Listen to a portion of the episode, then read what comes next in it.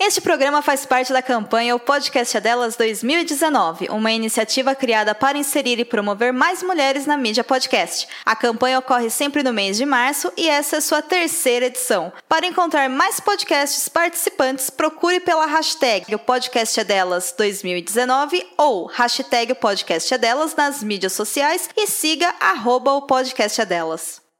O míope, ele não enxerga de longe. Tá. É aquela pessoa que tem dificuldade para enxergar longe. Que é aquela aquela pessoa que fecha o olho. Não. Não. Começa agora. Não consigo ler nada. Miopia. Miopia.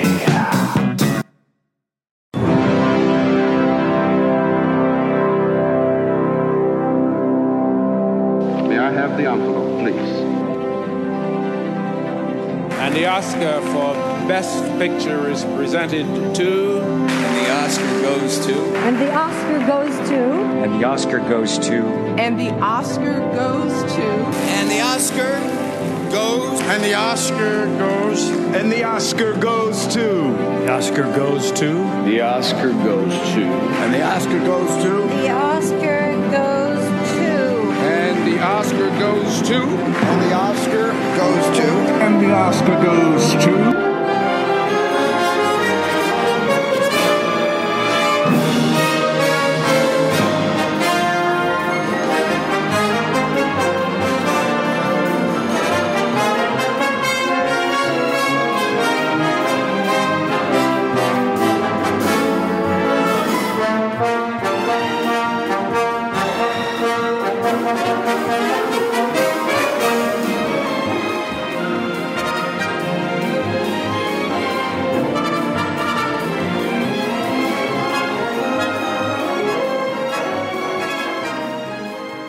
Olá, meu querido Miope! Seja muito bem-vindo a mais um podcast Miopia. Fique à vontade, limpe suas lentes e ajeite seu fone, porque estamos só começando.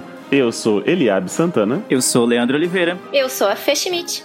Eu sou Roger Ochoa. E eu sou o Lu. Sim, meu querido Milpes, quando, como você mesmo ouviu agora, temos uma convidada. E é uma convidada que vai estar fazendo parte do projeto O Podcast é Delas 2019. Hashtag Podcast é Delas 2019. Todo mês de março uh, vai ter essa campanha que é, o ano, é anualmente, é o terceiro ano, que é para promover a participação de mulheres na podosfera. Atualmente ele é composto é, por, sempre por homens, né? Não, não só podcast, mas como tudo na vida, todo esse mundo machista, patriarcal. E a campanha dessa hashtag podcast é delas é justamente isso, você incentivar a ter mais mulheres é, participando de, dessa mídia nova que está só crescendo. Então a intenção é você que tem um podcast, você convidar uma, uma mulher para poder fazer parte. E o Miopia abraçou essa ideia e então o mês de março inteiro vai ter presenças femininas nesse podcast. E quem está estreando hoje é a Fernanda nesse podcast sobre o Oscar. Hoje vamos abrir o mês de março com a presença feminina para falar sobre Oscar. Então, Fernanda, seja muito bem-vinda. Obrigada, Guris. Muito obrigada pelo convite. Muito legal esse projeto. Estou muito feliz de participar. Eu espero que você calhe a boca desses meninos. Ah, pode ter certeza que eu vou fazer isso. Principalmente a do Leandro, que ele tá Representar merecendo. aqui o empoderamento feminino, né? Dá licença. Exato. Estamos gravando na segunda-feira pós-Oscar, tá? Então, ele, esse podcast está indo ao ar no dia 4 de, de, de março. Então, provavelmente vamos falar de coisas aqui que você, Milk, já deve ter escutado, tal, assim como o crush do, do, da Lady Gaga, o Bradley Cooper. Mas é isso, né? Na nossa vida corrida é assim que a gente tem que fazer. Então, sobe a música porque o podcast está começando agora.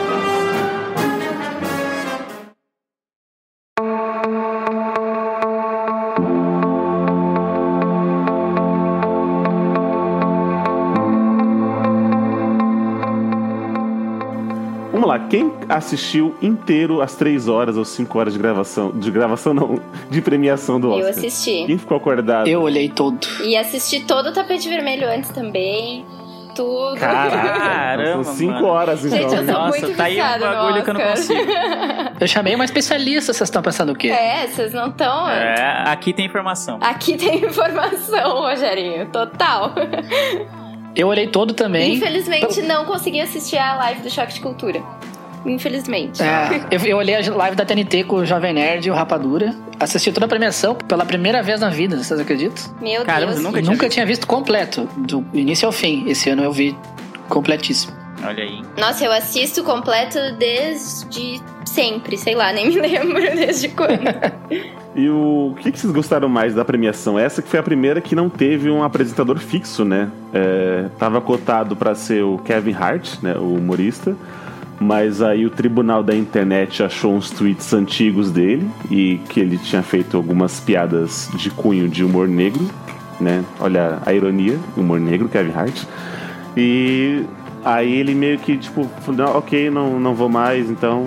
E aí ficou nessa até o até janeiro mais ou menos, não se sabia quem ia apresentar e acabou ficando assim, né? É, é que na real ele não quis pedir desculpa, né? Pelos, pelos tweets. Esse que foi Exato. o problema, né? Tipo, o Oscar até deu a oportunidade pra ele, tipo, tá, ó, tu pede desculpa aí, a gente te mantém de apresentador, mas ele não quis, ele preferiu não apresentar, não participar do que pedir desculpa, tipo, bem escroto, né? Mas enfim. É, não tava precisando de dinheiro, né? Também. Se deve ser isso, sei lá. É, nem de visibilidade, É, é. né? Porque apresentar o Oscar é uma baita de uma oportunidade, Caramba, né? né? Mas enfim. Eu, mas, ô Fê, o que, que você gostou é, da, dos destaques, assim, tirando o Red Carpet, né? Da- Das, das premiações que você falou, caraca, que da hora. Eu acho que o ápice, né, o momento mais comentado e melhor momento da noite foi a Lady Gaga e o Bradley Cooper cantando Shallow, né? Porque foi realmente um momento muito intenso, assim, tanto que ah, depois que eles já tinham sido ah, ovacionados, né? Aí cortou pro intervalo, eles voltaram pra plateia e eles foram ovacionados de novo. Todo mundo ficou em pé na plateia pra ovacionar eles de novo. Então foi um momento muito legal e é, é o que todo mundo tá comentando, né? Hoje, nesse dia pós-Oscar, a gente só vê a cara da Lady Gaga na internet e, e todo mundo compartilhando esse, a performance deles, né? Então, com certeza, esse foi o ápice. Boa. Lele, quer, quer complementar? Você Cara, esse é o melhor momento do Oscar. Não tem.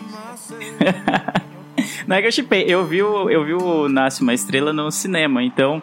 Eu já tô com essa música, o Shallow, e é quase toda a trilha desse filme na cabeça há um bom tempo, porque eu, tô- eu coloquei ela no Spotify e tô ouvindo num loop eterno, mano. Eu já, tipo, já era claro que essa música ia ganhar.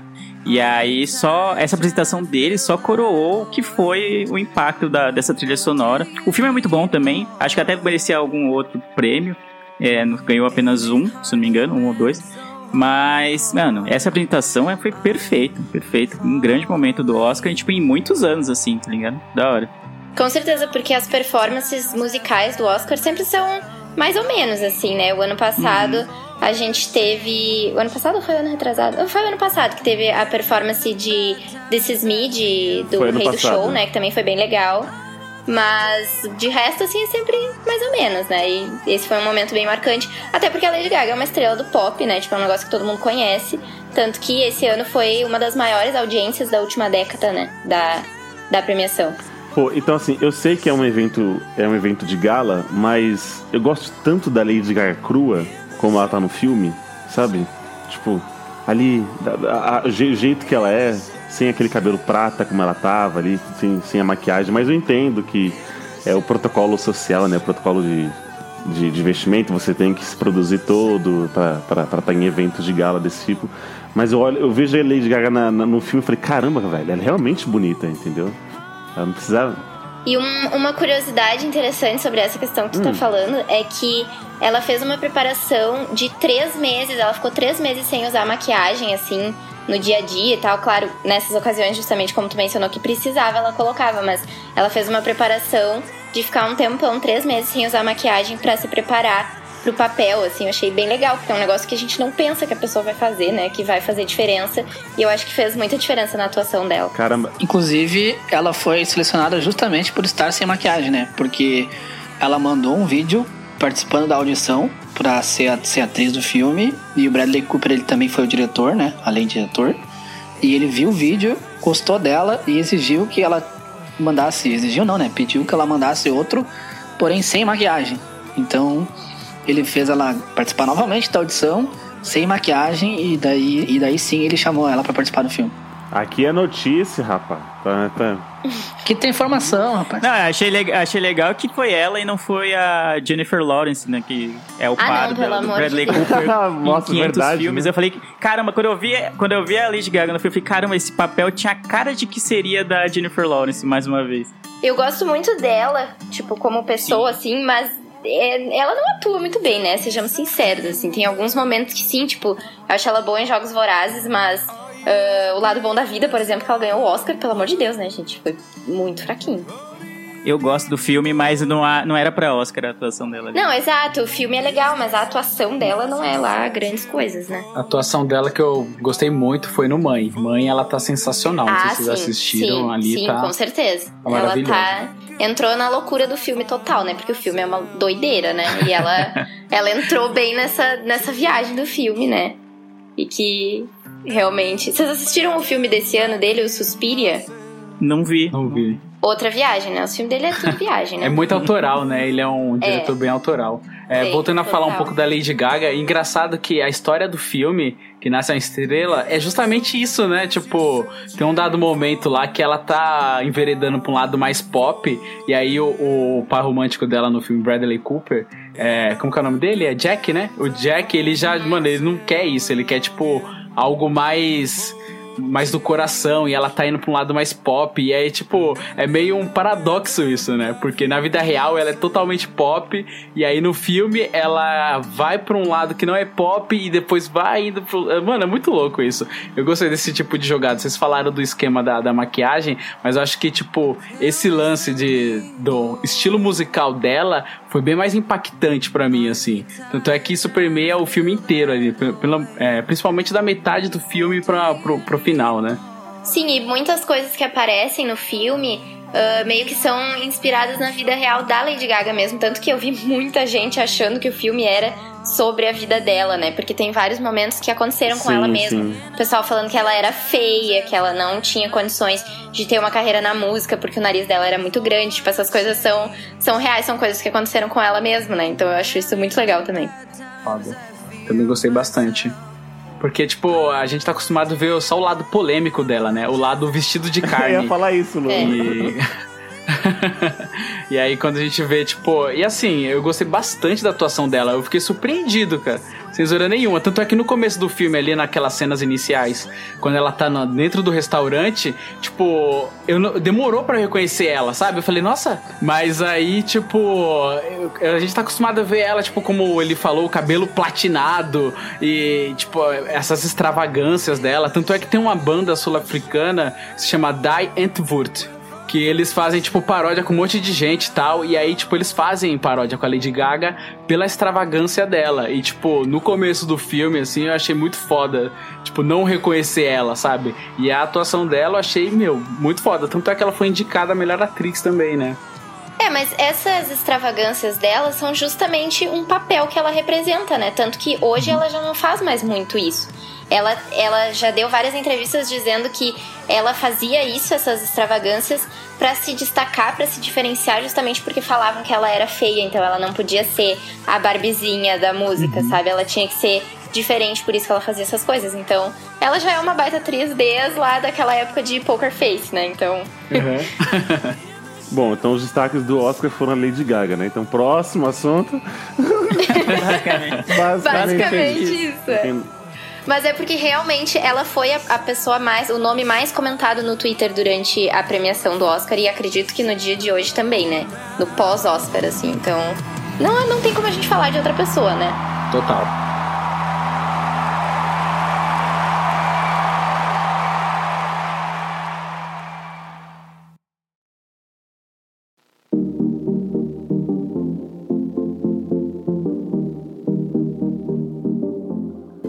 Para não ficar muito extenso, eh, separamos aqui cinco principais categorias que envolvem 10 filmes, né? E aí nós aqui no- nos bastidores, Milk, fizemos um, um bolão.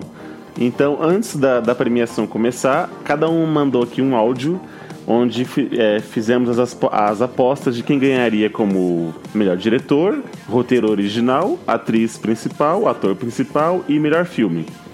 E essas foram as apostas. Meus palpites são: para roteiro, Green Book, atriz Yalitza Aparicio por Roma, para ator Christian Bale em Vice, direção o Afonso Cuarón em Roma e para filme Roma. Bom, vamos lá. Eu vou ignorar um pouco as casas de apostas, que já tem seus favoritos, e vou voltar com Sentindo o Coração das Cartas, de acordo com os que eu mais gostei. Então, o melhor filme eu daria para Green Book, o guia. Melhor ator eu daria para Christian Bale, por Vice. Melhor atriz, Glenn Close, por The Wife. Melhor diretor é Spike Lee, por Infiltrado na Clã. Atriz coadjuvante, Amy Adams, Vice. É, melhor ator coadjuvante, Mahershala Ali, por Green Book. E melhor roteiro original também para Green Book, o guia. E é isso. Eu sou a Fê Schmidt e as minhas apostas para o Oscar 2019 são: Melhor ator, Rami Malek por Bohemian Rhapsody. Melhor atriz, Glenn Close por A Esposa. Melhor diretor, Afonso Cuarón por Roma. Melhor roteiro original também Afonso Cuarón por Roma e finalmente melhor filme Green Book. Vamos lá. Os meus palpites são: melhor roteiro por Vice, melhor direção do Afonso Cuarón por Roma, melhor ator Christian Bale por Vice, melhor atriz Yalitza Aparicio por Roma e melhor filme Green Book. Vamos lá, vamos às minhas indicações.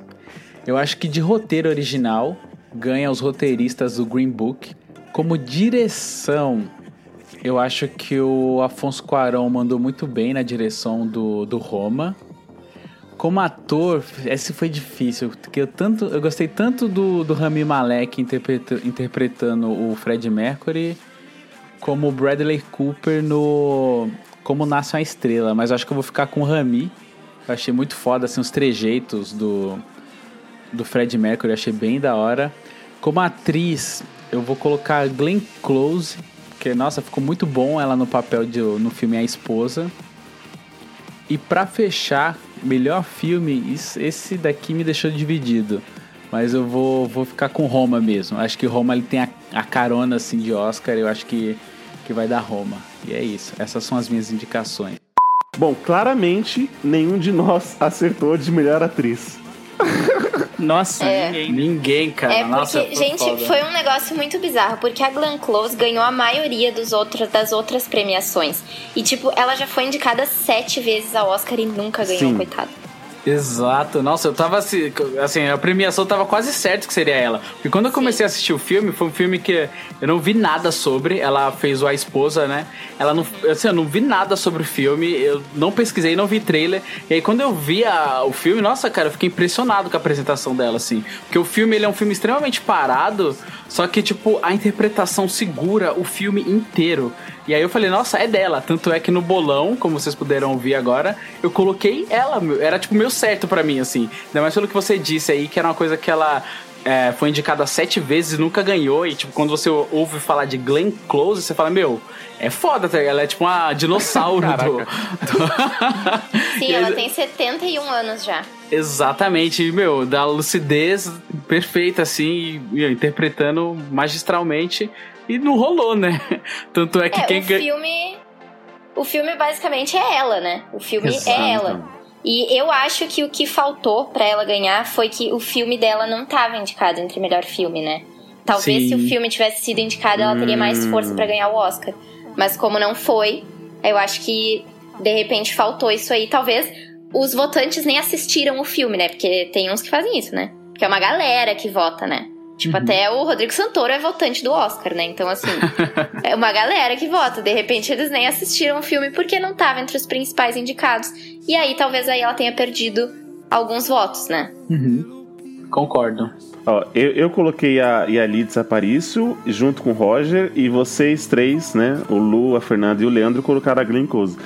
E, tipo, mano, quem, quem ia esperar que, que seria a, a Olivia Colman de a favorita? Porque assim, eu gostei do filme, mas eu falei, ah, ok. Quando só assim, a Glenn Close ela, ela, carrega o filme, né? Ela é a esposa do filme. E é aquela. A, a, gente que assistiu e tá bem fresco na memória, quando ela fala sem falar, sabe? Aquela, aquela Exato, isso é, isso Nossa, é é bem foda. isso. Ah, ela é Aquela incrível, parte né? da ela é premiação, incrível. assim, deve estar passando tanta coisa na cabeça dela. E você fica. E aí tem os flashbacks, fala assim, hum, olha aí, ó, nossa. Cara, é muito foda, é muito foda. É foda. E pra quem não assistiu o filme e quem é fã de Game of Thrones aí, o par romântico dela é o High Sparrow, né, mano? É o Alto Pardal lá, o. Uhum. O guru maluco lá do. É muito foda. Nossa, quando eu vi isso, eu falei, caralho, que foda, mano. E ele é um ótimo ator também, né? Até me estra... Duas coisas que eu fiquei, que eu estranhei, assim, é, no Oscar, que, tipo, ele não foi indicado melhor ator, eu achei a atuação dele muito boa. E o. No Green Book, sem ser o Vigor Mortensen, o. Eu esqueci o nome do. Como que é o nome do. Do carinha? O Ali? Do, do ah, não, o. Ah, não sei o nome dele. O Mahershala Ali? Isso, é. Eu falei, nossa, ele também não, não foi indicado, é foda isso, né? É que ele foi de coadjuvante, né? Mas é que Ele foi de isso coadjuvante. é, uma É que ele já tem um Oscar, né, de ator pro- principal. É, será Não, que é eles. Não, coadjuvante também. Coadjuvante também? Ah, tá. Tem dois. Por né? É Moonlight. que isso, isso é, uma, é uma escolha normalmente da produtora. Eles dificilmente vão colocar ah, dois atores do mesmo filme pra competir entre si, porque a chance de eles perderem é muito grande. Então eles botam um em cada categoria pra ter mais chance de ganhar. Aconteceu isso em Três Anúncios para um Crime. Isso. Isso. Mas aí os dois concorreram em ator coadjuvante. Não teve também isso naquele. No ano do Infiltrados? Não foi o de. O, acho que foi o Matt Damon ganhou o melhor ator e o DiCaprio melhor coadjuvante, fizeram uma dupla. Não, DiCaprio Não, não de ganhou, só tem o do regresso. E só. É. Não, mas esse como principal, né? Isso! Não, é o único, é o único Oscar dele, é o do regresso. É, tanto é que, foi meu, foi Copa né? do Porque Mundo. Não fala É, nada daquele foi. filme. É, mas então, é uma atuação poética, profunda, enfim. Na real, eles fizeram um filme pro DiCaprio ganhar o Oscar, né? Essa é, a real. Eu acho que foi uma compensação por não ter dado pelo Lobo de Wall Street. Também. É, mas no dia do Também. lobo do. No dia, ó, no ano do lobo do Wall dia, Street. no dia do Eu lobo. tava lá, eu era o lobo. é, Era a lua. era, É é. verdade, eu tava lá. Eu, Eu era tava- Wall Street. Exato. Porque assim, mas no ano que foi meio injusto pra ele, porque, meu, o Matthew McConaughey tava impossível nesse É. ano, cara. No Clube de Compras Dallas, né? Ah, ele tava Realmente não tem. Foi a melhor atuação, não, não tem como desmerecer esse Oscar. dele. Exata, exatamente, cara. Então, quando ele ganhou no regresso, foi tipo Copa do Mundo. Foi eu sair Foi. gritando, é tetra! É Eu também. eu fiquei felizaço, assim, porque, meu, é, o tanto de meme que existia em torno dele sobre ele não ter ganhado um Oscar era uma coisa absurda, assim. Era tipo, foi tipo assim, vou fazer um paralelo com futebol agora. Quando o Corinthians, tipo, ganhou a Libertadores. Acho que a galera ficou muito puta, tá ligado? Porque o Corinthians, anos e anos aí sem ganhar, foi a mesma coisa de Capri. Acho que a galera, ah, perdi o meu meme, tá ligado? Meu meme favorito. É, tinha até a galera falava muito na internet, né? Eu tenho um pacote de memes pra caso o DiCaprio ganhe e um outro Nossa, caso é verdade, perca, né? é verdade. Já tinha os memes prontos, assim. Mas aí o Léo levou essa, né? E o urso não levou. Coitado do urso. Segurou o filme é- inteiro. Segurou o filme inteiro. Oh, mas ainda, mas ainda falando da, da coisa de melhor, da categoria de melhor atriz, uma que eu achei que é, eu não gostaria tanto da atuação, mas gostei foi a Melissa McCarthy, que é pelo Poderia Me Muito, Perdoar. muito. Eu achei merecidíssima a indicação dela, porque normalmente a gente tá acostumado a ver ela fazer comédia, Sim, né? sim, E ela foi, sim, fez sim. muito bem o drama, muito bem. Eu gostei do filme, eu achei um filme bem legal, me surpreendeu, Muito assim. bom. Porque eu não tava esperando muita coisa, e aí foi, é um filme bem legal. E o, o, o par dela ali, o amigo, no caso dela, também foi super bem, né? Ele também tava indicado a coadjuvante e também tava super bem. Eu gostei Verdade, bastante. o- quando, eu come- quando eu comecei a ver esse filme, Eu Poderia Me Perdoar, na primeira cena, ela parece muito a, Ma- a Melissa McCarthy ainda, que é aquela, tipo, faz uma comédia mais escrachada, tipo, gosta de levar uma com os outros. Eu falei, ah, mano, vai ser mais um filme da Melissa McCarthy, que eu gosto do humor dela, mas vai ser, tipo, mais do mesmo. E aí depois você vai vendo como que é o personagem, é totalmente diferente do, do que ela tá acostumada a fazer, e ela, mano, matou no peito e levou muito bem, muito bem, é muito bom esse filme. E também é baseado numa história real, né? Baseado num livro de uma história real, que é- foi meio que uma marca nesse Oscar, a gente tem muitos É. filmes é, que concorreram e Uhum. ganharam, ou, ou até perderam, mas que são baseados em histórias reais. Eu achei muito bom isso. E assim, ela conseguiu dar uma profundidade no papel, assim, né? Você Exato. consegue sentir a tristeza dela. Quando ela chega em casa, e aí, tipo, tá só ela e, e o gato dela, assim, tipo. E tá tudo bagunçado, e aí, tipo, ela, meu, ela consegue passar essa, essa, essa vida desajeitada, né? Porque, tipo, começa pela casa desajeitada, aí você vê que ela também tá desajeitada e ela não consegue se encontrar. E ela é escritora, né, de, de biografias. E aí, quando ela encontra, que também concorreu a coadjuvante e tal, aí, tipo, a, a vida começa a se acertar, né? Mas, tipo, são dois desajeitados. E, assim, a atuação dela eu achei bem bem pontual, assim, engraçado, porque, tipo, eu tava até conversando, eu assisti com a minha esposa, eu tava falando, nossa, eu consigo ver muito traço de comédia nela, mas nesse filme ela conseguiu sumir com esse traço de comédia, né? Foi impressionante, cara. Sim, é um filme super simples, né? E uma atuação super simples também. E isso, isso é que é o mais difícil de fazer, né? Fazer uma atuação exagerada é, é fácil. Agora, fazer uma atuação simples e profunda como ela fez é algo muito difícil. Eu achei sensacional a atuação dela. Tanto que ela é uma atriz de comédia, né? E ela tem até dois framboesas de ouro. E nesse filme ela tava muito bem, né? Sim, e ela ganhou esse ano, né? O Framboesa. Ela foi indicada. Eu não sei se ela ganhou o Framboesa, mas ela tava indicada no Oscar e no Framboesa. É algo muito mas, mas por esse filme, não, né? Não, não, não, por esse filme, por, por acho filme. que foi por, por uma dessas comédias aí que ela faz. É, tanto é que eu deixei esse filme por último porque eu achei que ele seria mais leve, né? Eu tinha, eu acho que o penúltimo foi Guerra Fria, aquele filme que, olha, só por Deus. E aí eu. eu gostei, eu gostei mais de Guerra Fria do que o filme po poderia me Sério? perdoar. então, Ah, são filmes bem diferentes, né? ah, vou, vou deixar pra assistir o dela, porque, né, julgando pela cara, ah, vai, vai ser um filme mais leve, né? Só que aí, tipo, ok, me lembrou até o Jim Carrey fazendo o número 23, sabe? Ele migrou, né, da comédia pro, pro drama. Achei legal que você força, né, o artista a sair do, do, do papel, né? Poderia avisar o Adam Sandler. fazer Mas sabe que. Hum. Ah, ele não ia conseguir, mas, mas sabe que, que tem muito ator de comédia. Normalmente o ator de comédia ele é muito bom no drama. E o ator que normalmente faz drama tem certa dificuldade na comédia. Hum. Eu já, já vi vários atores falando de que a comédia ela exige mais do ator. Então, quando um ator naturalmente de comédia vai fazer drama, ele tem, sei lá, uma bagagem maior, não sei exatamente como colocar isso, mas a gente pode ver, o Jim Carrey é, uma, é um ótimo exemplo também disso, né? Ele em. em... Porra, Ah, aquele da. Não, 23. o Não, da menina lá. É, Brilho Eterno de Brilho uma Mente Eterno de Sem uma Mente Sem Lembrança. Ele no Brilho Eterno de uma Mente Sem Lembranças tá sensacional também, né? Então é muito legal ver os atores de comédia fazendo drama, assim, é algo diferente, né? É, a gente sempre fala aqui também, já falei mil vezes desse filme do Adam Sandler no Reine Sobre Mim também tá sensacional. Nossa, pra quem não é, viu ainda. Sheldon, esse maravilhoso esse filme. Cara. Esse filme é demais. Já olhou, Tem, Fernando? tem um, Deve ser um dos poucos filmes do Adam Sandler. Olha aí, ó. Eu também olhou? vi Tá esse filme, viu, Eu gente? vi Não vi, vou, Esse- vou Assista ver. esse filme, É é, sensacional. Nem parece o Adam Sandler que a gente conhece. É verdade. Tem um filme nacional que retrata mais ou menos essa história que se chama O Palhaço. Que é com o Celton Mello, que conta a história de um palhaço que é, tem depressão, tá ligado? É muito Sim. foda que, tipo, esse É é, um o- filme muito bom também. é muito bom. E aí, tipo, retrata mais ou menos isso que você tá falando, né? Às vezes, tipo, faz uma cara ali, mas é difícil ser, ter, ser, ser a carga dramática, assim, é foda. Muito bom. Uhum. Mas a gente acabou falando um pouco da vencedora da categoria de melhor atriz, que é a Olivia Colman. Eu não gostei do filme, mas eu adorei as atuações. Não sei se faz Exato. tanto sentido eu, assim. Eu concordo contigo. É, eu achei o roteiro um pouco, não sei, fraco, assim, a história não me cativou muito. Mas as atuações, tanto da Olivia Colman quanto da, da Emma Stone, e esqueci quem era a outra É Rachel. West. É, essa. São muito boas, muito boas. E, e tudo que a gente falou da Melissa McCarthy, da Glenn Close, sobre ser contida, de falar só com o olhar, de falar, sabe, com, só com. Às vezes com a.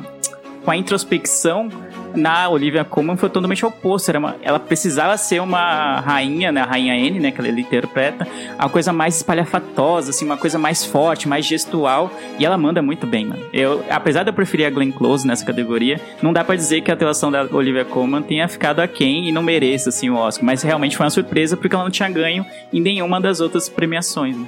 Não, então, eu acho que a Olivia super mereceu. E essa questão que tu falou, tem uma cena do filme, que é a cena do baile, que é- realmente ela interpreta bem ah, introspectiva, como tu falou. Uhum. Que ela tá feliz e aí ela vai mudando, assim. Toda a fisionomia dela é é uma cena muito forte. Eu acho que é a melhor muito cena do filme, assim, na minha opinião. Eu também não curti muito o filme, mas as atuações. Todas maravilhosas, assim. Eu, eu acho que ela mereceu, mas ninguém tava esperando, né? Verdade. Nem ela. Sim, Ela- é ela muito engraçado isso. ver as reações das pessoas quando foi anunciado, assim. Não sei se vocês viram esse, essa, Vi, esse vi. videozinho, assim, da, que focaram nas reações de cada uma. E, nossa, a Glenn Close muito decepcionada, coitada, eu fiquei com muita pena dela. Sim, ela tanto é que no discurso ela já, pedi- já começou pedindo desculpa, tá ligado? Perdão aí por ter ganhado. Desculpa é, por ter ganhado. Pausa aí, né? Desculpa aí. É. Sim. Não, e eu gosto muito dela. Ela, ela é bem espontânea, né? Ela é bem. Sim. Ela é bem única, assim. E o sotacão britânico, né? Muito engraçado. E, e também porque o filme A Favorita, ele meio que. Você é dividido em, em três performances femininas ali bem impactantes, né? Que é, que é dela, da Amy Stone e da Rachel. Então é por isso que eu falei assim: ah, não vai levar. Porque as três estão atuando muito bem ali. Então, diferente quando a gente falou do, do filme A Esposa, que, tá, que é geralmente ela que carrega o filme. Então acho que é por isso que meio que surpreendeu a todo mundo. Eu achei merecido, mas eu realmente, né, no, no bolão, eu não, não imaginava que, que seria ela que ia ganhar. É, mas ali elas, a Emma e a Rachel atuam pra ela, né? Ela é a favorita realmente, É. então ela é o destaque, por mais que as três estejam muito bem, ela é o destaque. Elas trocam, né? Se ela não tivesse, se não tivesse essa troca, elas não, as outras duas não estariam tão bem. Então ela é justamente a favorita do filme e das atuações ali. Eu acho que foi super merecido, mas realmente ninguém, eu acho que ninguém apostou nela, né? É. Pelo menos entre nós aqui, ninguém apostou Não, e a maioria também não tava apostando, apesar de ser uma bela atuação. I paid my dues time after time.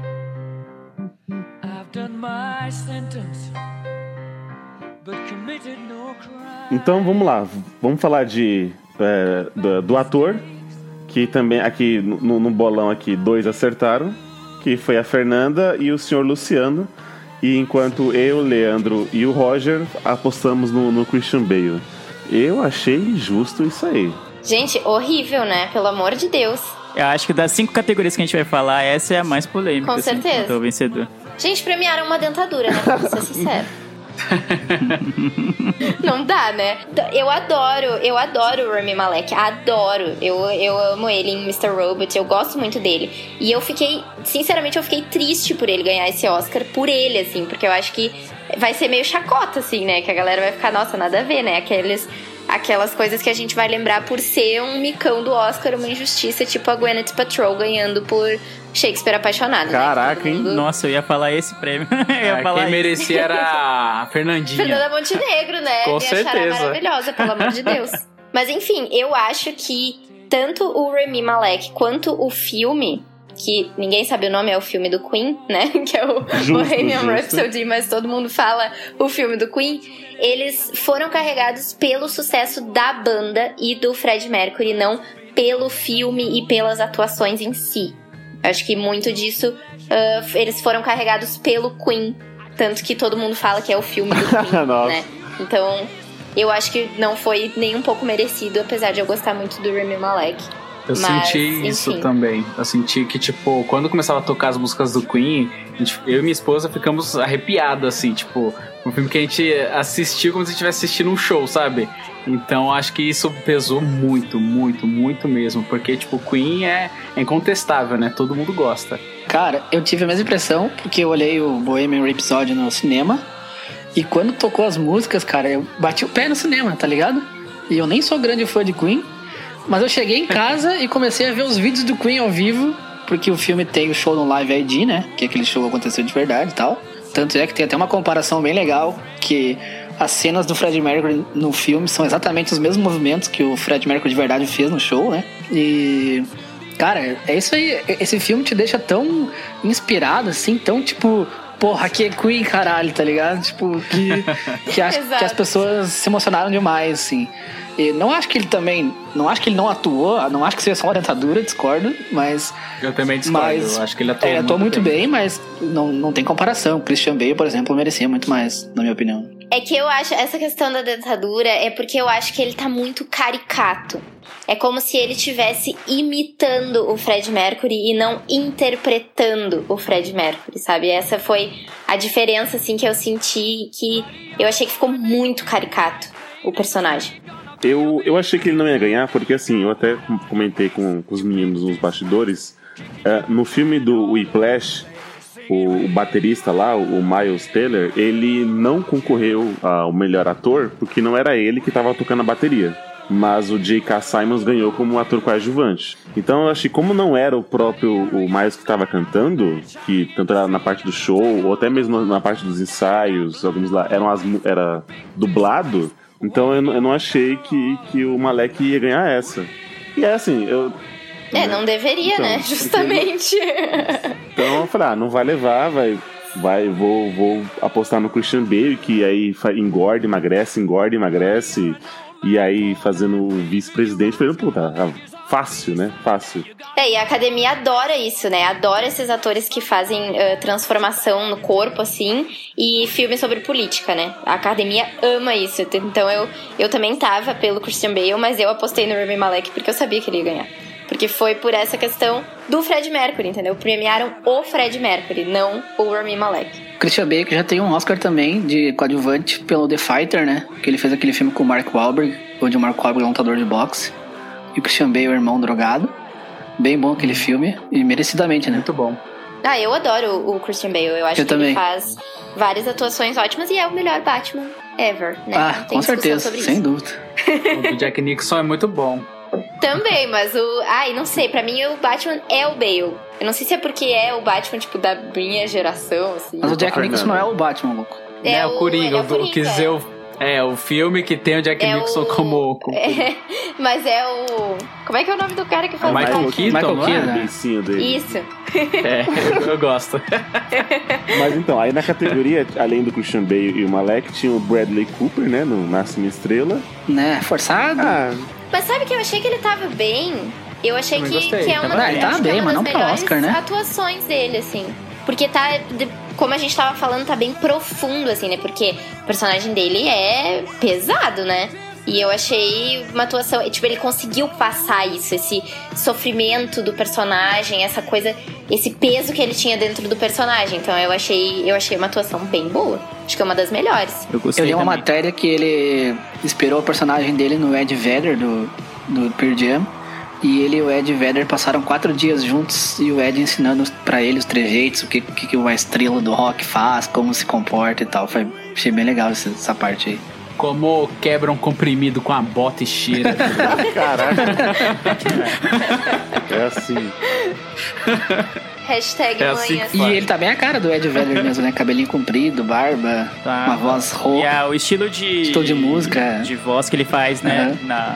Não, não só o estilo de música, mas o, o tom, de voz, né? O timbre que Isso. ele usa, né? Que é bem parecido também. Isso, meio rouco, assim. Mas o meu destaque nessa categoria é o que o meu coração queria votar era o Viggo Mortensen por Green Book, porque eu, eu adoro ele desde, o, desde que eu vi Capitão Fantástico. É, ele deveria ter ganhado por Capitão Fantástico, né? Vamos Eu também combinar acho. que Pá, Capitão era, Fantástico é e era o fantástico. meu melhorzinho ali da, da categoria naquele ano, né? Porque Quem ganhou aquele ano? Nossa, e o filme é ma- maravilhoso. Foi o ano retrasado, né? 2016, o mais atrás. Então foi quem, quem é que tava com foi, Foi Moonlight, o retrasado foi Foi Moonlight. Moonlight, não foi mas não filme. foi o não foi o ator de Moonlight que ganhou. Não, mas ele tava como melhor ator, não como. Ele tava como melhor ator, sim. Quem é que ganhou? Não, foi o Casey Affleck pro Manchester by the É o, é o Sea. É o abusador lá, Casey é Affleck, esse? é, eu acabei de pesquisar aqui também. Esse mesmo, Esse que o, Irmão do Ben Affleck. É o que o outro chatão Daisy Washington cerrou os dentes, né? Quando ele ganhou, né? O prêmio. Porque ele, ele tava sendo. É, porque ele tava sendo É, foi bem acusado. polêmico, bem polêmico. Ah, acho que foi a Brie Larson que entregou o prêmio pra ele, acho que foi um negócio assim. Sim, e foi tipo, e ela interpretou o quarto de Jack, né? Que ela, ela justamente interpretava uma, uma pessoa que, que foi ali abusada, né? E aí ela tava entregando o prêmio pra um abusador. Foi esse, ano foi o ano mais polêmico, foi um ano muito legal, o, de 2017. Corta de climão. Porque foi bem polêmico. Foi o ano que teve La La Land, Moonlight, aquela, aquela confusão toda. Foi Era um o ano Oscar bem legal. pra de errada. É, foi um ano bem legal e os filmes eram muito bons. Vamos falar do William Defoe, não? Ok? Ai, ele tá muito bom. Ele faz um Van Gogh maravilhoso. Eu, eu vou confessar que esse eu não deu tempo de eu assistir, mas. Também não. Mas... Vou confessar também que é, deu tempo de assistir. você, Fernanda. Eu vi os filmes que concorriam a mais Por isso chamamos a Fernanda. Ah, eu entendo. Ainda bem que vocês me convidaram, então, porque eu assisti o filme. Então vai, vai daí, porque de Van Gogh que eu assisti foi aquele filme lá, aquele. De desenho? É todo pintado, uhum. é. Acho que é com amor, Vincent. É, Esse filme é maravilhoso. Vincent, pra... é. Foi, até foi indicado ah. a melhor animação ano passado, né? Sim, Mas, é impressionante, porque foi contratado vários artistas assim para poder fazer. Sim, é um negócio muito incrível, né? Foi todo pintado à mão, exatamente. É sensacional o trabalho do filme. É impressionante. Pudum. Nossa, nossa. Impressionante. Impressionista. impressionista. Nossa. Não contente, ele explicou a piada. Ah, mas é uma piada que tem que explicar mesmo, não é todo mundo que vai entender. mas enfim, falando do filme, uh, ele interpreta Van Gogh, né? E é muito legal, gente, porque na verdade o Van Gogh, que é retratado naquela época do filme, é bem mais novo, né? E a produção do filme escolheu a dedo o William Dafoe, que falou: Não, tu vai fazer porque tu vai ser perfeito pro papel. E realmente ele foi, assim, é, é uma atuação também, outra atuação bem profunda, bem. Uh, assim, que a gente sente o negócio acontecendo, assim. É um, é um filme bem legal, assim. Não sei se todo mundo vai gostar, ele é um filme meio paradinho, assim, mas é bem legal, a atuação dele tá muito boa. Quem assistiu Roma assiste qualquer coisa. Mas a gente vai. A gente vai, vai, vai falar lá. É. Calma, calma, calma. Calma, calma, tá, tá emocionado, lindão. Não, mas realmente, Roma ele é um filme. É um filme poético, né? Então é um filme que. É aquele filme que os cinéfilos adoram dizer que não é para qualquer um. Ai, tu não vai gostar desse filme. Porque ele é muito poético. Exatamente. Então, assim.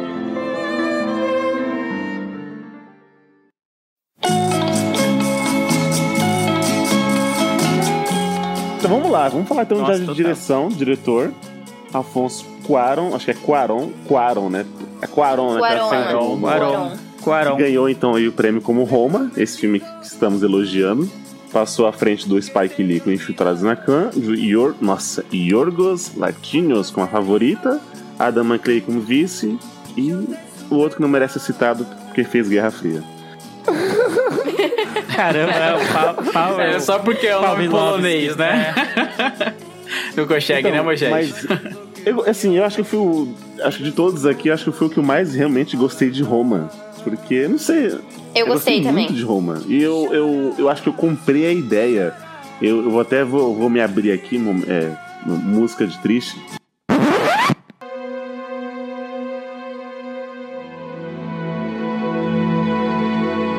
Eu imaginei a minha mãe naquela situação, cara.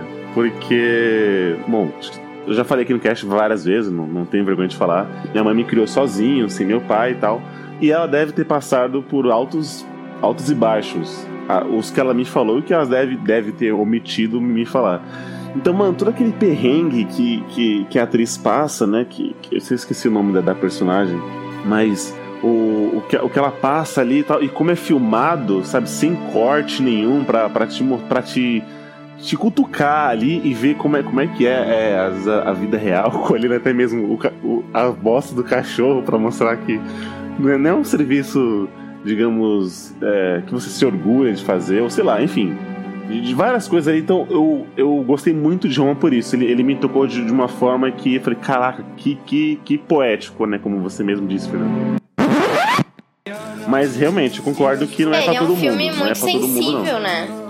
Exato, tem que, como tu falou, tem que comprar a ideia do filme. Se tu não comprar a ideia do filme, tu não vai gostar. Porque ele é um filme bem sensível, é um filme preto e branco, tem 95 horas de duração, né? Então, assim, não é, não é qualquer um que vai gostar, mas ele é que ele, ele tem um contexto histórico muito legal também, né? Eles falam muito de várias coisas que eles mostram no filme, na verdade, a maioria das coisas que não são a história da personagem principal aconteceram no México mesmo, aquela, aquela cena do, do tiroteio, enfim, que, que, né, não quero dar muito spoiler do filme, mas enfim, um, aquela cena do tiroteio foi algo real que aconteceu, morreu muita gente, que eles meio que se infiltraram, uh, pessoas do governo se infiltraram dentro de um, de um protesto pacífico de estudantes, né? E aí mataram um monte de gente, foi uma confusão e eles retratam isso no filme é algo real. Também aquela parte que aparece do carinha lá, que eu esqueci o nome, que é o pai do filho dela. Uh, que também que eles estão lutando lá com aqueles, aqueles pauzinhos lá, também é algo real que o governo americano uh, instaurou no México e tal. Então, são, são, o contexto histórico do filme é muito legal. Quando a gente vai pesquisar essas coisas, o filme fica mais bonito ainda, sabe? Mas realmente é um filme que tu tem que ter paciência para olhar. O final compensa, mas lá pelo meio tu pensa em desistir do filme. mas ele vale a pena de tu assistir até o final, porque realmente é um filme muito bonito e as cenas finais da praia são sensacionais. E é uma, tem uma curiosidade muito legal que o filme ganhou melhor fotografia, né? E super, super merecido. Eu, é, inclusive, não mencionei isso, né? Mas eu sou formada em fotografia, então vou falar com propriedade Nossa, aqui. carteirada. Carteirada. Carteirada. Carteirada. Fotografada. Olha aqui meu distintivo, ó. Mas enfim, a fotografia do filme é muito bonita. Primeiro por ele ser todo em preto e branco, porque daí é algo que fica, acaba ficando muito mais difícil pro diretor, porque os detalhes aparecem mais quando o filme é em preto e branco e em uma foto também, né? A gente presta mais atenção nas outras coisas porque não tem as cores para tirar a nossa atenção, né? E a, a, fotografia do filme é muito legal porque eles têm vários planos sequência no filme, que é muito legal.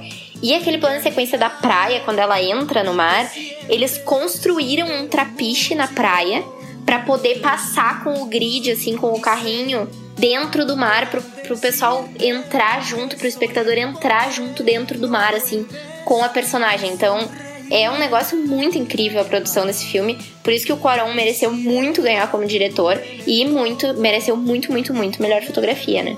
Sim, tem uma coisa da direção artística desse filme que eu achei impressionante, que como você salientou bem, ele é preto e branco, só que ele não é aquele preto e branco no estilo meio envelhecido, não tem nenhum noise. É tipo um preto e branco bem definido, Sim, sabe? Bem eu achei isso né? muito bem contrastado. Você consegue ver os detalhes muito foda. Sabe assim. que. Tanto é que a gente tá até com. Desculpa te interromper. Mano. Mas sabe que foi isso que me incomodou um pouco?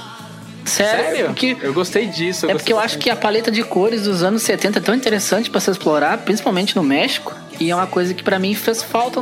Mas é que. Caramba, isso... eu não esqueci meu monóculo pra Não, mas essa é porque o, o filme tem um cenário bonito, tem um cenário da cidade, tem um cenário da praia, um cenário do campo, entendeu? Tipo, esse, esse filme poderia ter sido muito bem feito em cores. Eu entendo Mas eu que... acho que ele não seria tão profundo se ele tivesse. Pode ser, feito talvez não chegasse a ganhar. O PB dá uma profundidade É um absurda. drama, né? E como esse é é um um drama. filme. A foto, quando tu quer É. deixar uma foto emocionante, um drama, um dramático, tanto que por isso que muita foto de casamento é feita em preto e branco. Quando tu quer dar emoção, tu bota um preto e branco e pronto, matou. Então, é isso que eu tô dizendo. Na minha opinião, pessoal, foi uma coisa que me incomodou, porque eu acho que esse filme tem uns cenários. teria um, uma excelente oportunidade de explorar as cores nos diferentes cenários, entendeu?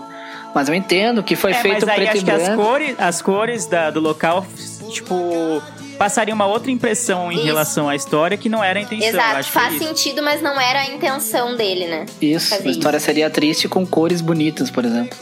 É um filme totalmente autoral, Sim. cara. O preto e branco é muito difícil de fazer. Eu já fiz fotografia também. Nossa, E, tipo, eu tinha um Carteirada, parte 2. Eu tinha um, um professor de fotografia que ele comentava assim, o quão difícil que era você fazer uma foto PB. Não é simplesmente você deixar preto, preto e branco, é toda uma composição. E como esse é um filme totalmente autoral, é, isso até justifica o Quarão ter ganhado, né? Sim, total. A fotografia do filme me lembrou muito, ah, principalmente essa parte do, aquela parte do campo e a parte da praia, me lembraram muito as fotos do Sebastião Salgado. Achei muito legal. Sim, verdade. total, total. Aquela parte na hora que ela tá, tipo, no- na favela, assim, que ela tá indo atrás do pai, assim, tipo, me lembrou muito que você vê as criancinhas É. correndo, assim, no meio da lama, assim. É bem marcante, me lembrou bastante Salgado mesmo, muito foda. Olha que programa culto, gente! Tô ajeitando aqui minha gravata, igual o Malek, que tá sempre. Quem é atento. Glória Pires perto da gente? E é legal também a trama secundária, que é, a- acaba sendo a da, Sim. da chefe dela, né? Que tem um problema com o marido e tudo, e acaba passando essa parte do dessa trama, eu acho muito interessante. Elas se misturam, né, depois, Isso. assim, no... Sim, é, se misturam. E a interpretação dessa, dessa personagem é muito boa. As mudanças, as nuances que ela tem. Enquanto ela tá brava com o marido, e ela tá brava com os filhos, brava com todo mundo, e do nada ela é muito terna, muito carinhosa com a Cleo. No momento que você acha que ela vai explodir e vai mandar ela embora, e não quer nem saber. Exatamente. É e eu pensei ao É. contrário. Sim. Quando começou o filme, tem até a cena da sala que eles estão jantando. E uma das crianças quer que a empregada fique vendo o filme, ela manda a empregada fazer um chá pro marido, sabe? Tipo, Ali eu pensei que ela, a mãe, era a megera e a o resto da família que era legal, sabe? E depois se mostrou o contrário, a mãe que era fraterna e super gente boa e o resto da família, o resto da família não, né? Tirando as crianças. E o marido que era o cuzão, né? Eu acho que por isso que essa questão do filme ser demorado e desses planos sequência, elas são importantes, porque a gente vai mudando de opinião no decorrer do filme, Sim, né? Assim sim. como aconteceu Isso. com o Roger, a gente vai tendo percepções diferentes. Então, eu acho que é importante o filme ser um filme longo, porque ele tem os seus detalhes. É, no começo do que a gente tava começando a falar de Roma, o Eli começou a falar de, de, de um lance pessoal dele e tal. E eu vou dar um mini spoiler aqui. É, galera, quem quiser pular alguns segundos, pula, que eu vou dar um mini spoiler. Que é a cena da que ela tá, tá, tá dando a luz, assim. Pra mim e pra minha esposa isso foi muito forte, porque recentemente, né?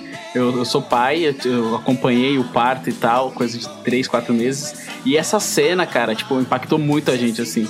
Tipo, foi aquela hora que quando a cena ela termina, a gente ficou meio assim, é ó. tenso, cara. É tenso. Tá ligado? Porque, mano, é, e sabe que é muito. tem uma curiosidade, tem uma curiosidade interessante sobre essa cena.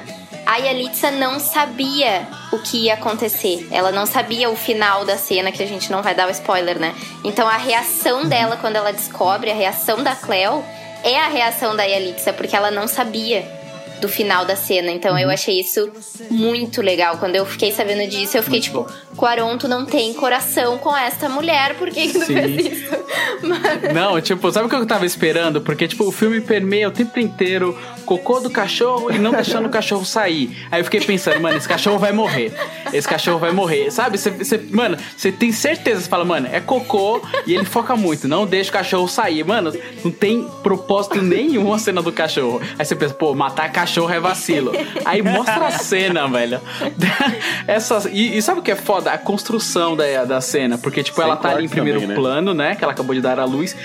Sem corte, e lá de fundo você vê todo os trâmites dos médicos e tal. E, mano, você fica. ah, Mano, você fica angustiado. Você fica, mano, vai, vai respirar, não vai respirar, mas isso é um filme de Oscar, mano. É possível, cara. Vai respirar, vai. Você tá esperando o final feliz, né? É muito foda como acontece assim.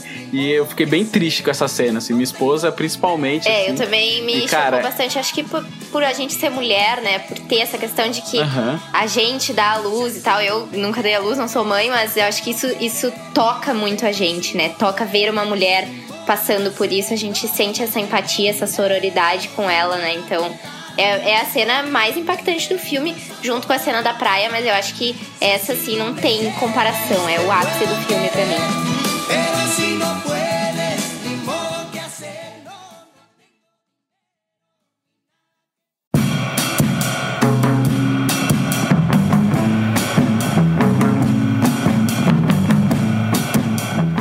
Falar então do melhor roteiro? Bora. Melhor roteiro Agora original vem polêmica, tá? foi- Porque eu tenho várias opiniões bem contraditórias sobre Green Book. Vamos lá. Denúncia. Quem tava correndo com o melhor roteiro.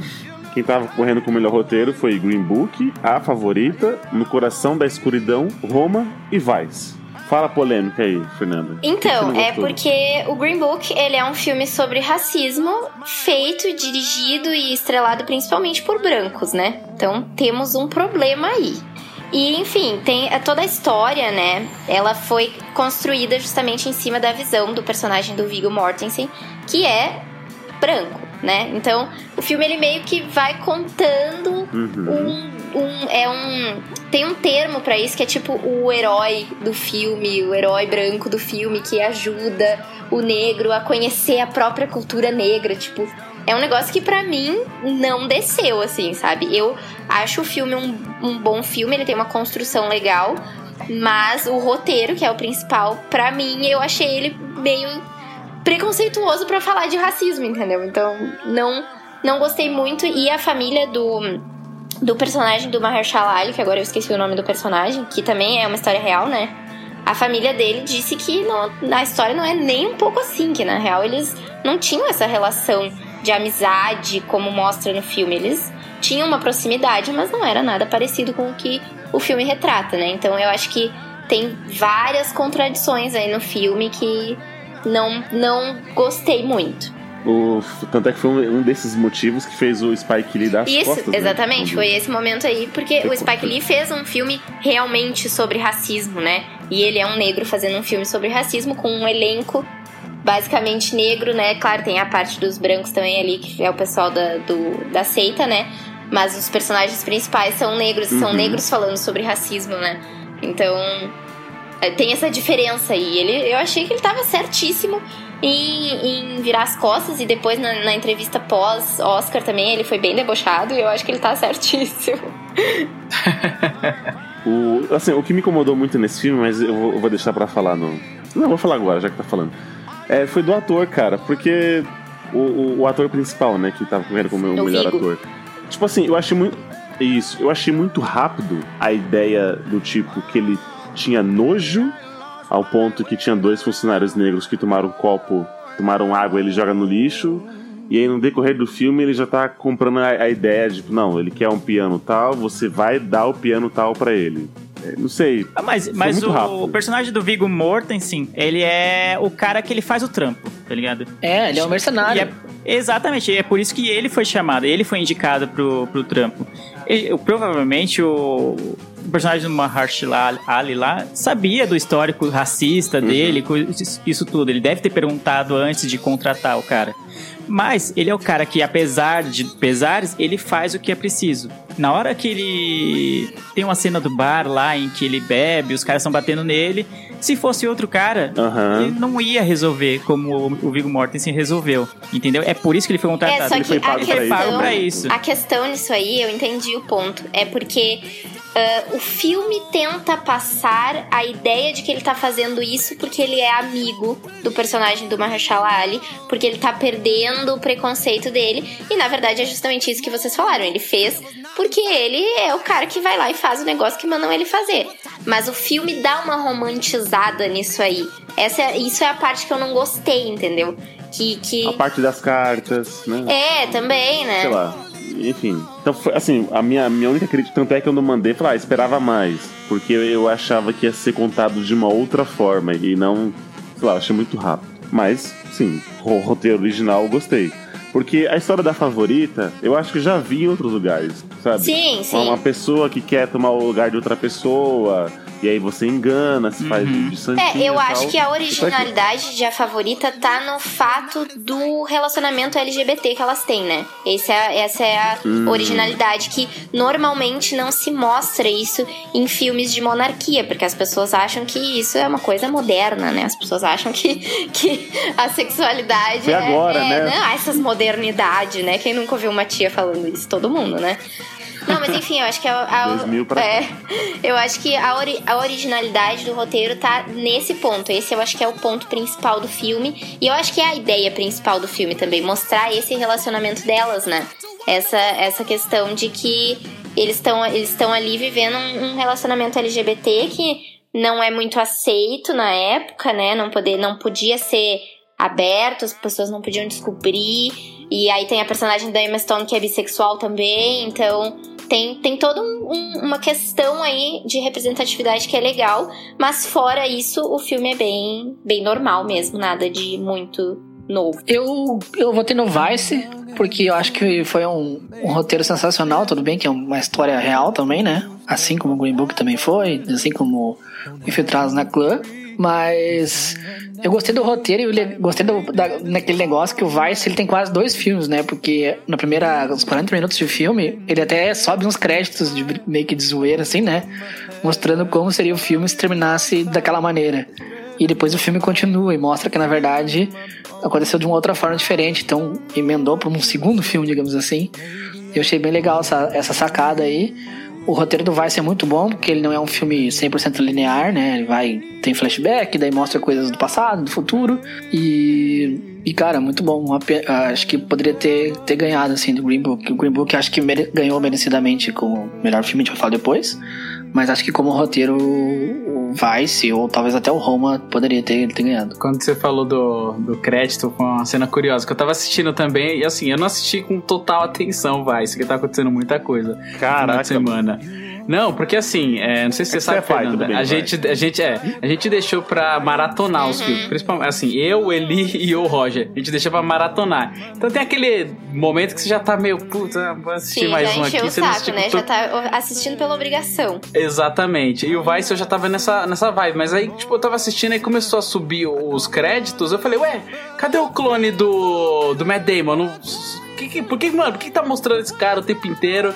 E aí, tipo, eu achei muito interessante como no final, aí mais uma vez eu lembro de Guy Ritchie, a mostra, ah, então é por isso que esse cara aparece. Que, tipo, você quer entender por que que esse cara tá narrando o tempo inteiro. Sim, é muito é, foda, isso mano. eu, gostei achei algo bastante. muito legal. Esse final aí do cara que tava narrando, eu achei sensacional essa, essa sacada. Muito original, legal, né? muito legal. Mas eu achei o filme muito sensacionalista. É, é, mas é o tipo de filme que a academia adora, né? Americano, Exato, é, os americanos americano adoram americano. esse tipo de filme sensacionalista sobre política, né? Então, É tipo o sniper americano, Isso, sabe? O exato. patriota que salvou o dia. Ah, mas o sniper americano é pra falar do bem, né? E o filme, o Vice é uma crítica social. Não, e é, na real, assim, a- o Oscar sempre tem a cota, né? Nos filmes, nos melhores filmes, sempre tem que ter ou um filme de guerra, ou um filme político, ou os dois, né? Então esse ano aí foi o Vice como, como filme político na cota, né? Sempre tem, vocês podem ver, sempre tem. É, mas normalmente o filme político não é falando bem, né? Esse filme foi criticando. Sim, os mas Estados é um Unidos filme fortemente, político, né? né? Eles têm que ter um filme Claro, claro, mas as críticas foram duras, né? Tanto que eu, nem- eu mesmo nem conhecia o vice-presidente dos Estados Unidos, não sabia nem o nome dele na época do Bush, e me impressionando, né? Ali eles mostram até números de quantos foram mortos, e então, tipo, cara, é, eu achei a crítica bem pesada, assim, É, interessante mas o é filme. tipo, é, até recai um pouco sobre a gente, assim, tipo, mostra a dureza e tudo, mas meio que, tipo, é meio que a opinião. Isso, É, assim, exatamente. é- É... a opinião do diretor, do roteirista e tal. É, ele é um filme sensacionalista de opinião, não é? Tem alguns fatos ali no meio, mas a gente não tem como ter muita certeza se é real ou não, né? Exato. É, é bem parecido com o- a grande aposta que é do mesmo diretor, né? O Adam McKay. Até o tipo de narrativa que ele constrói, de flashbacks, de idas e vindas, de piadinhas e coisas irônicas no meio do filme, é bem parecido. Enquanto eu tava assistindo, eu não sabia quem era o diretor. Eu falei, caramba, é igualzinho a grande aposta. É a mesma, a mesma sequência de. São fatos diferentes, épocas diferentes, mas a maneira que a história é construída é muito parecida. Aí eu fui ver depois e era o mesmo diretor. Eu falei, caramba, é bem autoral de uma maneira totalmente diferente do, do Quaron ou do Spike Lee, por exemplo. Sim, eu até vi. O estilo de gravação, É, né? Eu até vi muita gente falando, comparando, assim, fazendo brincadeira de que ah, o filme, na verdade, era uma grande sketch do Saturday Night Live, né? Porque é bem, é bem parecido, assim, o, o tipo, né? Falando de política com piadinhas e tal, então. Sim, e a cena pós-créditos, a lá, filme de herói, é genial, né? É muito Sim. bom, mano. Muito bom.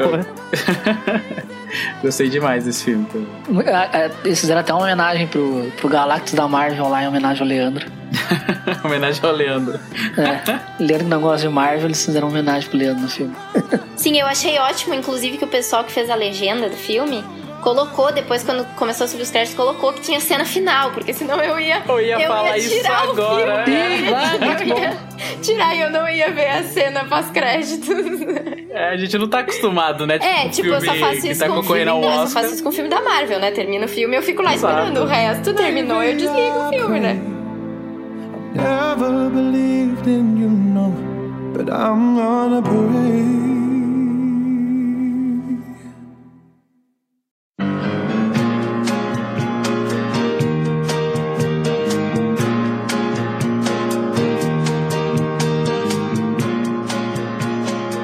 Bom, vamos lá, grande finale sobre melhor filme, onde no bolão eu errei, eu e o Lu, eu e o Lu apostamos em Roma, e aí Leandro, Fernando e Roger apostaram em Green Book, que eu acredito que não foi por gosto mesmo, foi porque sabiam que o Oscar... Exatamente. Não, mentira. Eu só, vou, eu só vou falar aqui rapidinho. É, quando eu indiquei, quando Hum. na minha indicação do Oscar pra. Eu falei que ganharia Roma e tal. Eu até falei que, meu, Roma tem muito a, a carona de, de Oscar. Tanto é que a gente passou aqui 30, 40, quase 40 minutos falando de Roma.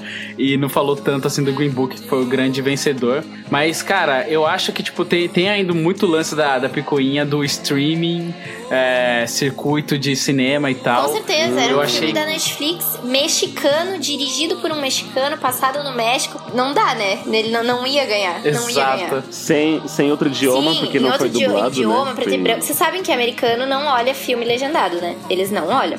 Eu, eu votei no Green Book porque eu acho que ele tem a cara do Oscar. Eu apesar de ter esse problema de roteiro, como a própria Fernanda já falou, que é um filme sobre racismo filmados por brancos e com o ator principal branco e o ator negro de coadjuvante. Mas eu achei bem legal essa perspectiva de ver que, como um negro, mesmo tendo numa alta posição, ele ainda consegue sofrer racismo, né? Porque o racismo tá em todo lugar, seja para qualquer nível social, seja o negro rico, pobre, entendeu? Hoje em dia, até o Obama sofria racismo, então até o próprio presidente dos Estados Unidos sofria racismo sendo negro. E eu achei legal essa perspectiva, aquela cena que tá o Vigo, que eles estão andando de carro e o carro estaciona pra trocar o pneu porque furou e quando ele olha assim tem um monte de pessoas negras capinando olhando pra ele e tipo ele tem um empregado branco, sabe? Aquela cena é bem marcante Não assim. é ele que tá trocando a- a roda, né? É um branco. É, pelo certo seria ele trocar a roda pro carro do branco e na verdade era o branco trocando a roda do carro dele, né? É, eu Então, acho que tem alguns momentos legais no filme. Esse, por exemplo, essa visão de, de mostrar como o negro, mesmo rico, ainda tem a dificuldade, até porque o filme se passa na época da segregação, né?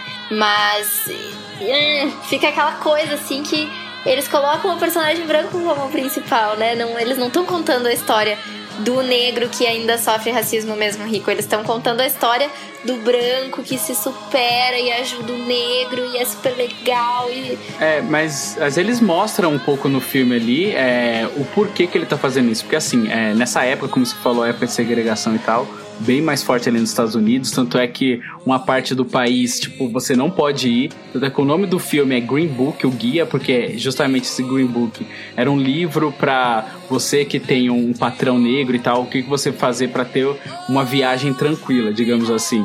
E aí, tipo, Onde se hospedar, né? Qual bar ir, nossa. Exatamente. É um dia, né?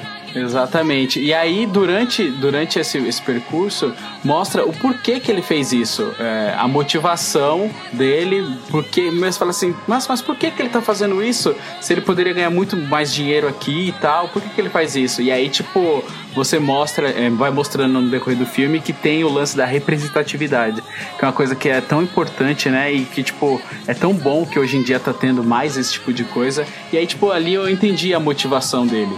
E ali, tipo, eu falei, putz, a história dele é muito mais grandiosa do que a do próprio Viggo Então, Mortensen justamente. Sim, total. Que eles tentam vender como história de O amor. filme deveria ser sobre a história do cara que eu esqueci o nome, que é o que o Mahershala Ali faz. Sim, Não o sobre doutor, é, o doutor. Doc. e não sobre um É. motorista, né? Porque a história dele é muito boa, é muito grandiosa. Então, justamente Sim, esses sim. são os bons momentos do filme, né? Mas não é esse o objetivo principal do filme, por isso que pra mim, como filme, ele não vale, assim, mas. Mas muito menos pra ganhar o Oscar, né? não vale. Não vale. o filme não Cancele. Cancela o Oscar. Cancela, eu vou fingir que quem ganhou foi infiltrado na clã e pronto. Eu, eu torci muito por Infiltrados, puta que pariu, mano. É um filme divertido, é um filme, mano, pesado e, tipo, é o que você comentou, tipo, é Spike Lee, é um filme de negros pra negros falando sobre racismo e, cara, é um filme muito bom, cara. A história, eu acho que deveria aprofundar um pouco mais ali nos Panteras Negras, assim. Seria bom se tivesse um 2, tá ligado? Imagina, um filme 2 sobre uma história real. Spike Lee, querido, e como que je- você está nos escutando, por favor, faça o filme 2. Faça o filme 2. Cara, o final do, do Infiltrados na Clã é um negócio que você, você fica horrorizado. É, cara, nossa, eu fiquei muito cenas mal, eu reais, fiquei muito né? mal. Chegou a me dar assim dor de estômago, sabe? Porque. Sim, e sim, é justamente daí ele, nojento, ele tem essa crítica que o Green Book não tem, né? O Green Book trata o racismo como algo lá no passado que aconteceu, que não existe mais nos Estados Unidos.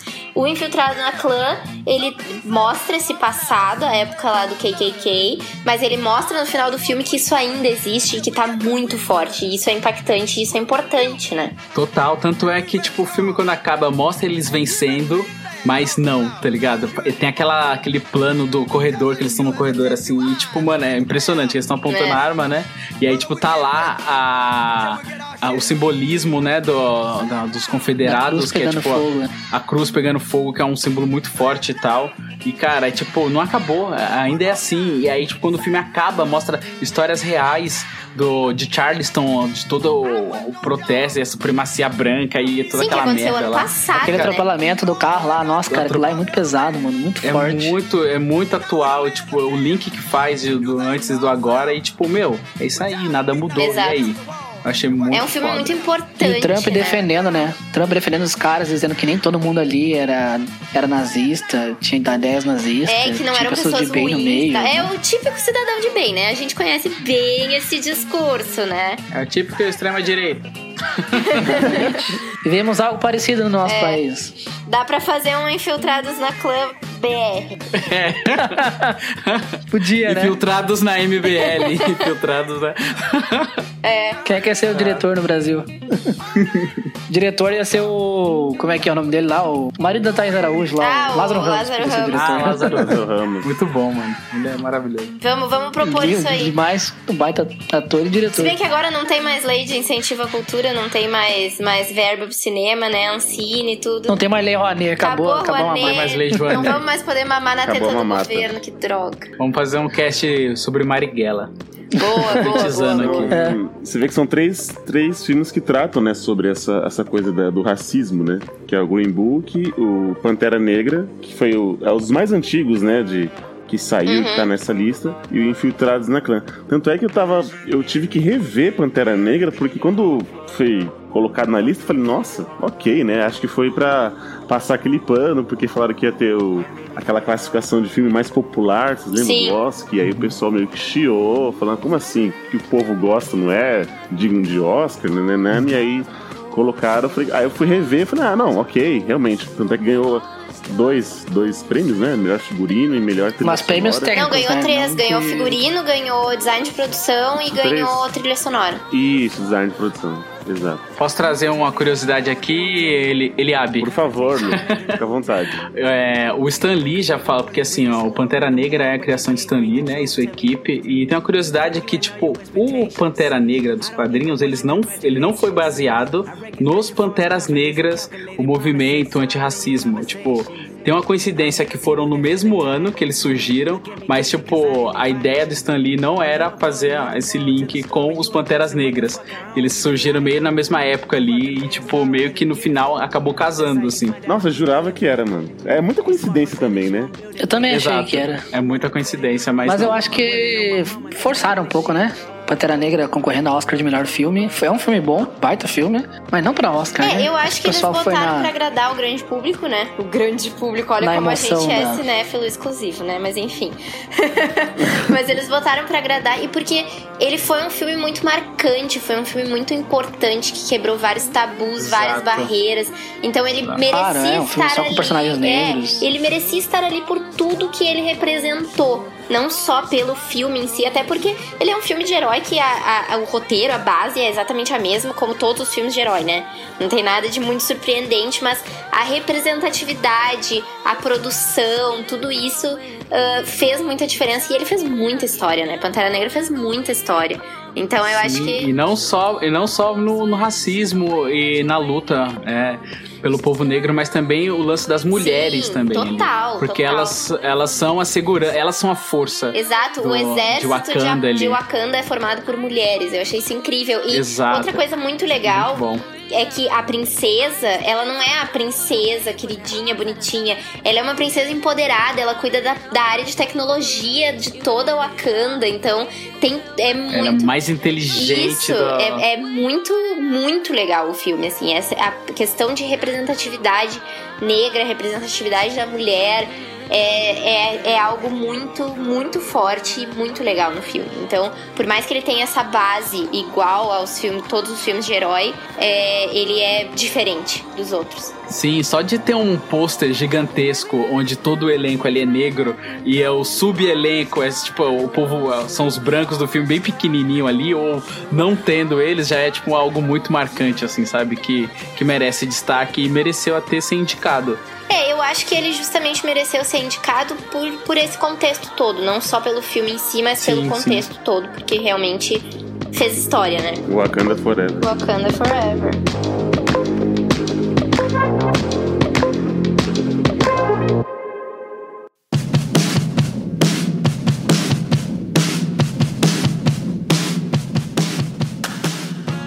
Então é isso, meu querido Milpe. Esse cast aqui, que tem a mesma duração do filme de Roma, vai ficando por aqui. É, eu, quero, eu quero agradecer a, a Fernanda, que se dispôs a, a, a complementar aqui esse, esse, podcast, dando início à, à, campanha que estamos fazendo, que é o hashtag podcast é delas. Então, Fê, faça aí o seu jabá, como é que as pessoas entram, entram em contato com você e dá a carteirada aí que você é fotógrafa e tudo mais. Primeiro, eu queria agradecer de novo o convite, né? Adorei participar. O Oscar é algo que eu adoro acompanhar. E esse ano eu não fiz a cobertura no canal, né? No meu canal no YouTube, que no caso é Fernanda Schmidt, meu nome, né? Vamos fazer o jabá, já que é essa, esse é o objetivo aqui do negócio. E adorei participar, adorei conversar com vocês, debater sobre os filmes. Apesar de que esse ano não foi o melhor ano do Oscar, acho que a gente conseguiu ter um debate bem legal aí sobre as coisas. E, enfim, os meus contatos aí é arroba Schmidt. Depois a gente escreve de alguma forma aí no, no, no na descrição do Sim. podcast. E aí vocês podem me seguir lá no Instagram, no YouTube, no Twitter. Eu só falo bobagem, mas se vocês quiserem me seguir lá também pode. E, enfim, acompanhem aí que eu adoro. Eu falo muito sobre filme, já que vocês gostam bastante disso. Eu falo bastante sobre filme, tanto no canal, principalmente no meu Instagram. Também tô sempre dando dica. Então fiquem de olho e eu espero que vocês tenham gostado aí da minha participação.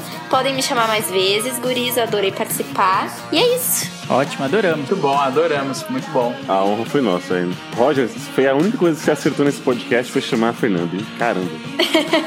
Exato. O plano era esse, né? Colocar o Roger. Eu acertei dois indicados, tá? Inclusive melhor filme, então desculpa aí. Mas quem acertou ah, mais no bolão três, né? foi a Fernanda e o... É, Mas o que importa é o melhor filme, o resto é só... Nossa. Ah, pronto. Ele não dá o braço a torcer nunca, né, velho? Não dá, velho. nunca, mano. Esse egocentrismo do Rod, a gente vai ficando por aqui.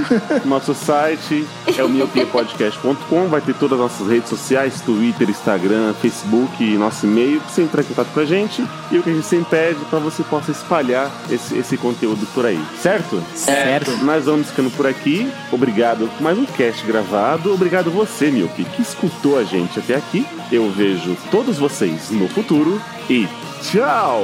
Chao.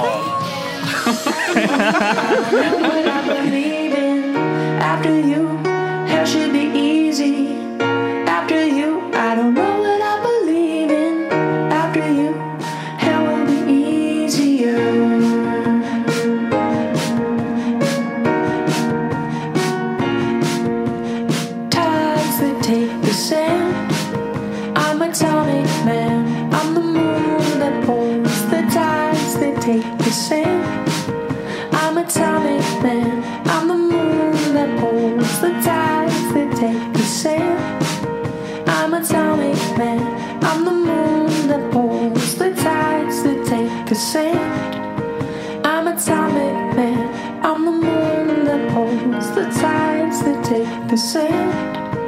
I'm a atomic man. I'm the moon that pulls the tides that take the sand. I'm a atomic man. I'm the moon that pulls the tides that take the sand.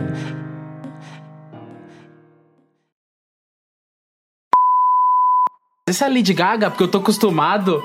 É... Deixa eu voltar aqui, porque o alarme tocou. É o remédio do, do Gael. Amor, tem que dar o remédio pro Gael. Então, então é. Já sabe, né, quem for decupar, né? Já sabe o que fazer.